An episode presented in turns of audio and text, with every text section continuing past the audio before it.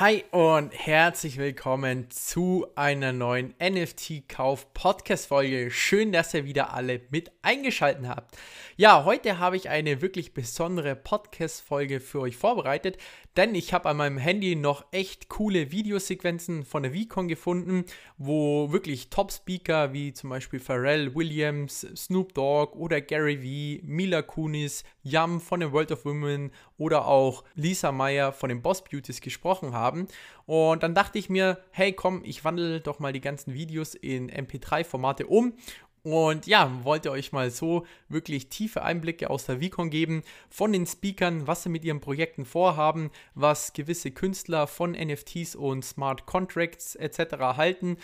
Deswegen seid gespannt, was die ganzen Speaker zu erzählen haben. Und noch ganz kurz vorweg, die Audioqualität ist natürlich jetzt nicht die beste, da es nur mit meinem Handy aufgenommen wurde, aber ihr werdet trotzdem sehr viel verstehen können. Und dann starten wir gleich mal mit der ersten Sequenz von Gary Vee, als er gesagt hat, was er mit VFriends 1 und VFriends 2 vorhat und dass es eben sein Lebenswerk sein wird. I'll take care of Series 1 holders to my fucking grave. And oh, by the way, for every, because it wasn't that loud, Series 2 to the fucking grave.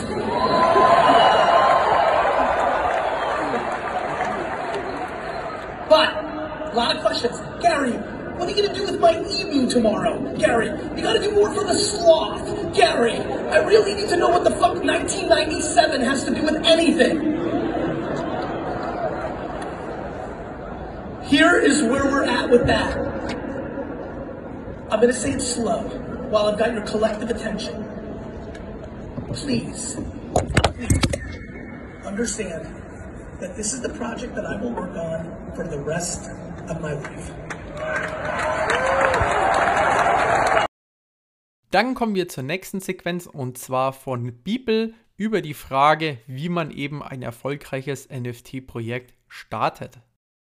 in terms of like ownership for the, the collectors. So I think there's a lot of different ways to like sort of like interact with collectors and I think that's just one of the pieces that we're sort of like focused on right now. But I think you're gonna see all different ways of novel ways of sort of like continuing to provide value for these things. Because I think if people just walk away from their NFT projects, best of luck. I think this is the, the time where people are going to need to double down and really sort of like uh, put time and thought into how you can make emotional and sort of like uh, make these things more useful for people because it's going to get very competitive moving forward, I think. Die nächste Sequenz ist auch von Beeple und hier geht er auf die aktuelle Marktsituation ein. But I also wouldn't like, I wouldn't take that and, and make that everything. I think it's something that I would sort of be very much aware and sort of cognizant of, but I wouldn't be like, well, I'm not going to mint anything or I'm not going to, you know, make anything until, um, you know, the market turns around. That could be three years. Great. Again, nobody wants to hear that, but sorry guys, it is what it is. Like this could be down for a while. Like I hope it's not. I certainly hope it's not, but you know, eh, you can't just put things on hold until then. So I think trying to like time the market like that, I don't think is a great idea. So I think it's something I would put into consideration, but I would very much, you know, just sort of like eh, it's out of your control. So I would keep pushing forward, you know, assuming that it's it's gonna like come back and sort of like.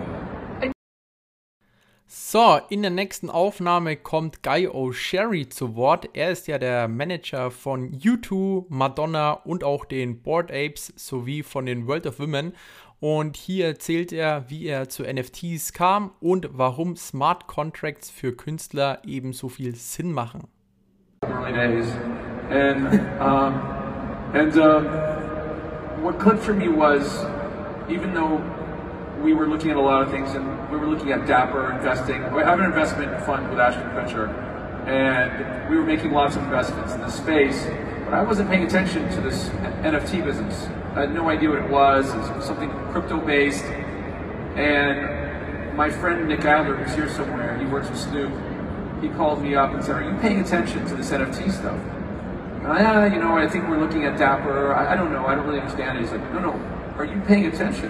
This is great for talent. And I, I said, well, how? And he walked me through the concept of smart contracts. And literally, I went, I'll call you back.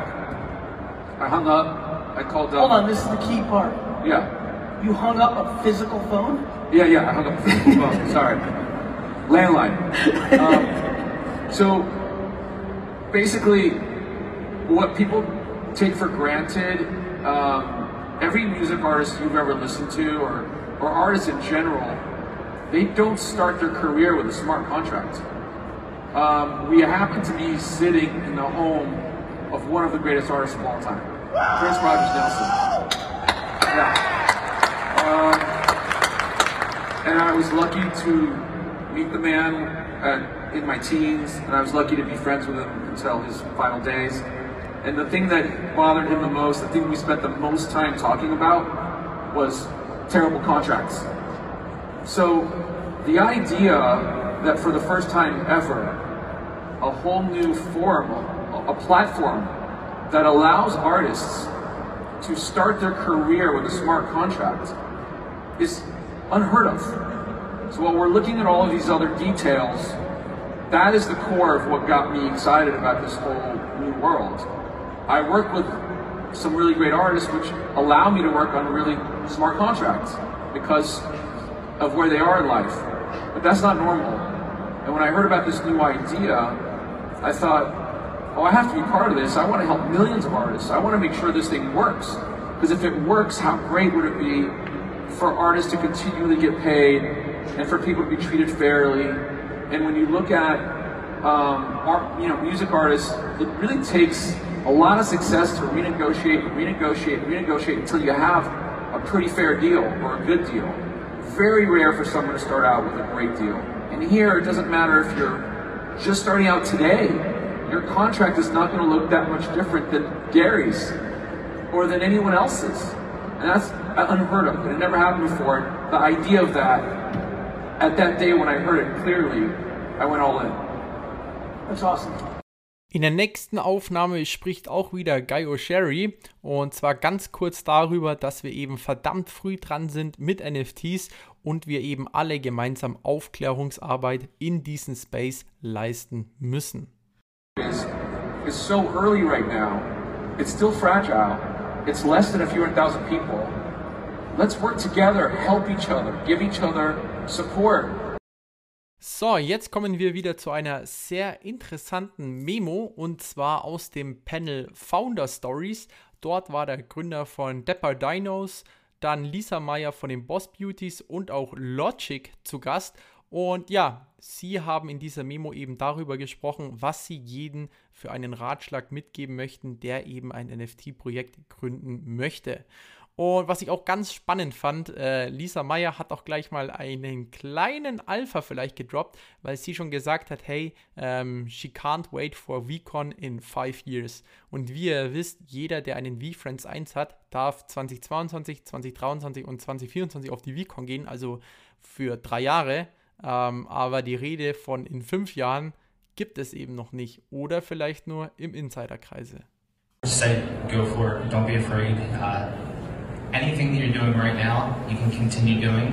And once you find how much you love doing this, it's going to be way more fulfilling than not doing it and taking a shot. It's it's changed my life. It's changed like so many people that I'm friends with now. It, it's just try it out. It's it's an amazing space.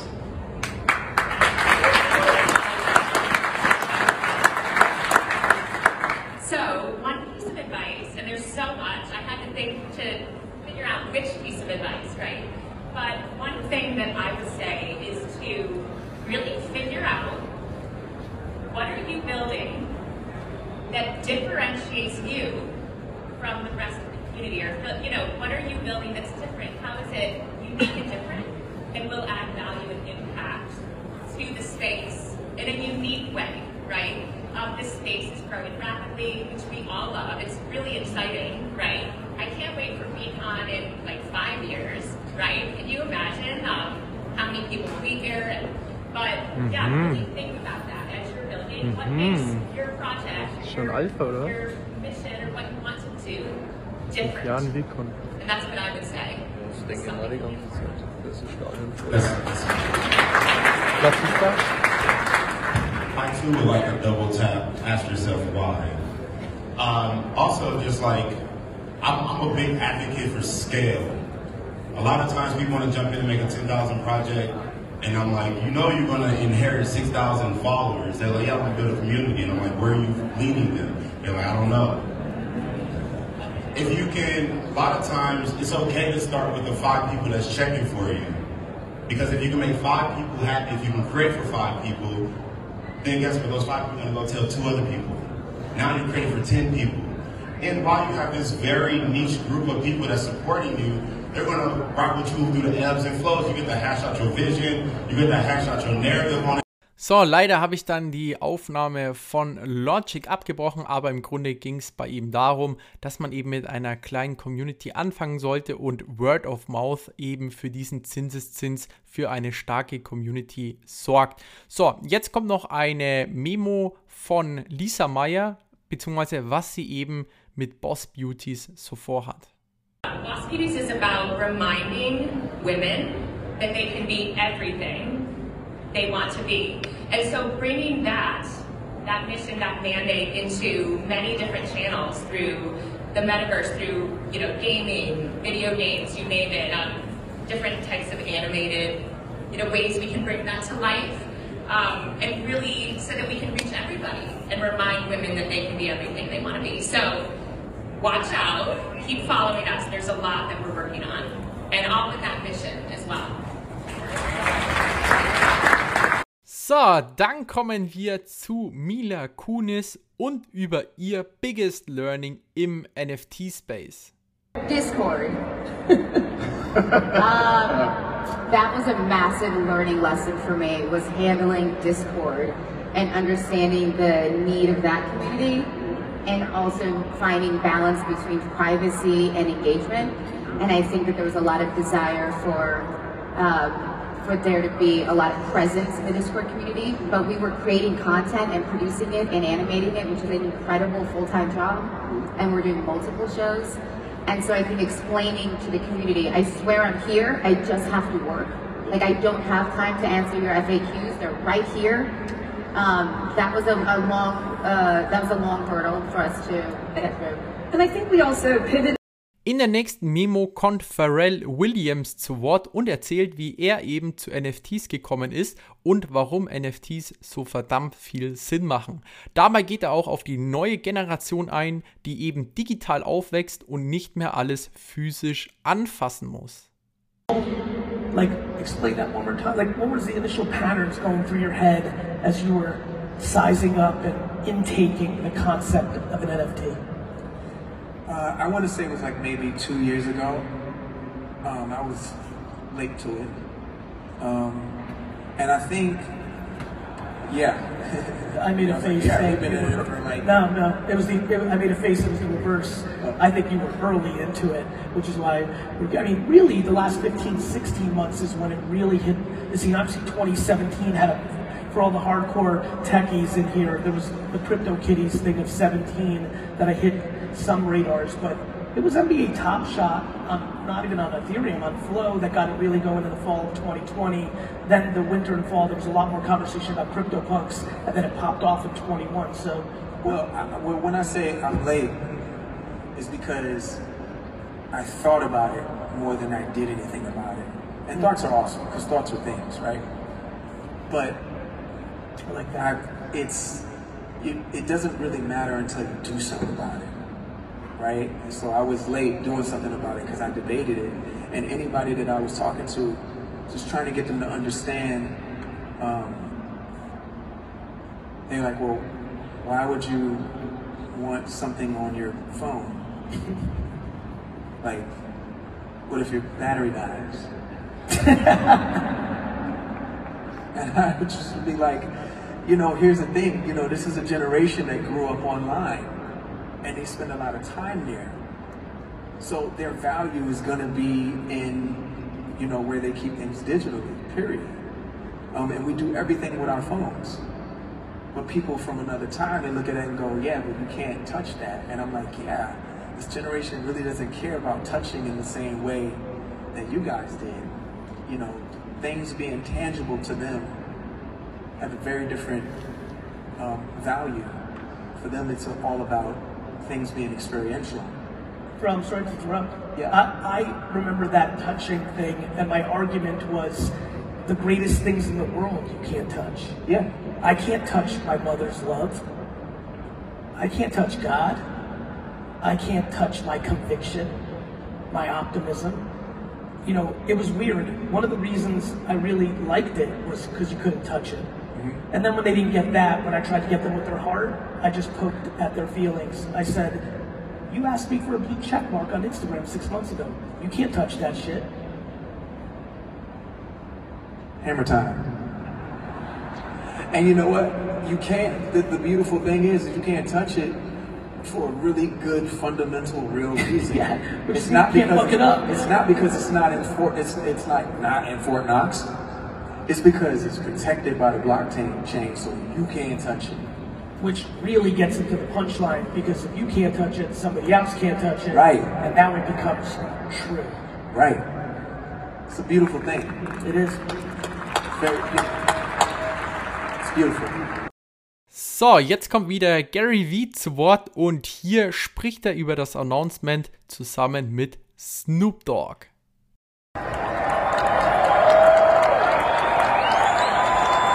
Oh, this is better than you think. Based on that, based on that bullshit, this is way better than you think.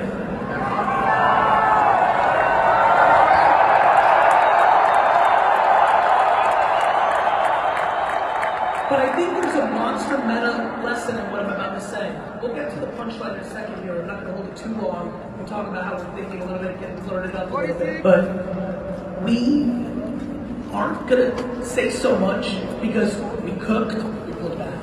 We chopped, we sliced back. And I think in this normal situation where we have great reputations and some real love forming, and we're trying to do thoughtful shit, and we're building for decades, you might push yourself to just get it to a place where you can put it out. Where we're like, this is what we're doing, this is what's happening. And without even really a lot of discussions, we just all knew it wasn't ready, right? And so later this summer, early this fall, there will be an activation where your VeeCon ticket is going to be the trigger. And if you got four of them, you got four of them. You got four. Down.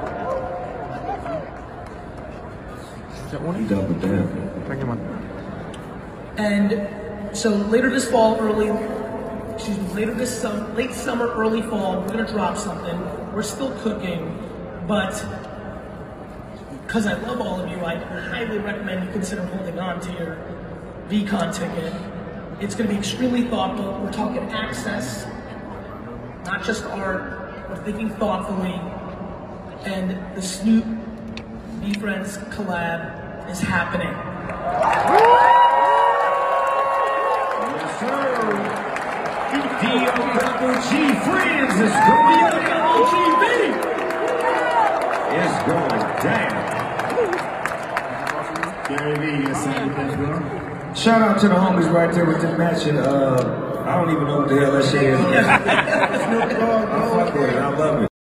Jetzt kommt eine Aufnahme von Snoop Dogg und das sind wirklich sehr interessante Worte, die er eben über das Thema NFTs und der Blockchain hat. a lot of noise in everything you really touched for the last three decades. What's different in your mind about this? What feels different for you? You know, we were talking uh, backstage a little, you know, the, the gray hairs come with like, you know, the wisdom, the pattern recognition. We've seen some rodeos before, which makes us stronger at the new one. What, what, what stands out for you as different about this? What feels different for you?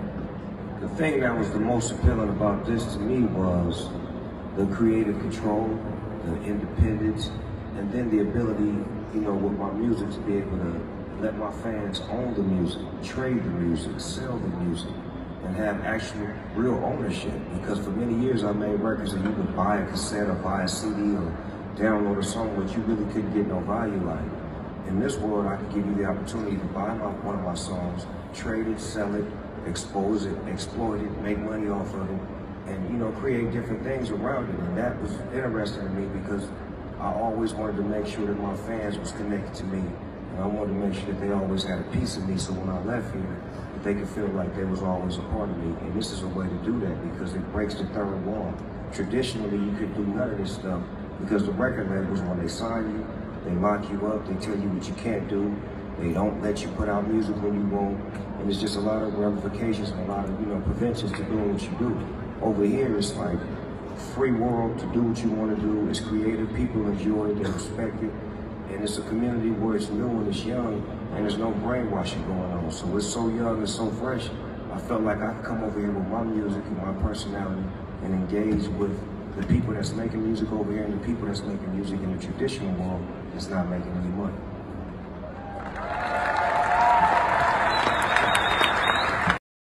Und jetzt kommt eine sehr kurze Sequenz von Yam, der Gründerin von World of Women und warum eben World of Women kein Projekt ist, sondern wirklich eine langfristige Perspektive hat. Uh, thing and for me we are not a project because a project has a beginning and an end but a brand and a company doesn't so Hell yeah ja, solche Worte hört man doch gerne von einer Gründerin. Und jetzt kommt noch eine etwas längere Sequenz von Yam und sie spricht hier über die Zukunft von dem World of Women. Yeah, well, I'm what I'm looking forward to. I actually can't share with you all, which sucks. Um, you gotta share it. I'm gonna put you on the spot. Come on, yeah, no, share I it. can't. Share it. But I'm, I'm actually really excited about what we are building right now. I'm excited to share that with our community. I'm excited to also involve our community more in what is to come. Um, and I'm just excited for us to keep on growing. We recently hired six new people, including a new COO. So honestly, I'm super excited um, about that. Uh, Shannon, our new COO, is joining us in one week, and I think that's going to change the game for us. Because uh, you know it's unrealistic for us to think that we can keep on building and achieve what we want to achieve without having the right people in the team. Uh, so we're super excited about that. It's like a new chapter for us. Yeah, you guys, you've been crushing it. So congratulations. Very excited to see that happening. I mean, speaking of new hiring, I mean, you guys just hired a new CEO, which is pretty cool. Julian's an awesome guy. Yeah. Und zu guter Letzt kommt noch Danny Cole, der Gründer von den Creature Worlds, zu Wort. This is the world that I feel happiest in, and I knew that it was a world that I wanted to be able to experience with as many people as I possibly could. And that sent me on a journey where, you know, I started off painting pictures, putting them up on walls, inviting people to come to an art show, and quickly realizing I think there's a lot more that we can do to uh, to really make a world real. And uh, along that journey, I met some of the most phenomenal friends. We shared that same passion, we shared that same goal, and I think the greatest blessing of my life is no longer functioning just as Danny Cole, an artist, but functioning as a unit, as Creature World. And thank you. And uh, and uh, you know, we have been blessed to to really be very close to the idea that if you think of an idea, don't stop yourself before you see if there's anything actually in the way. So.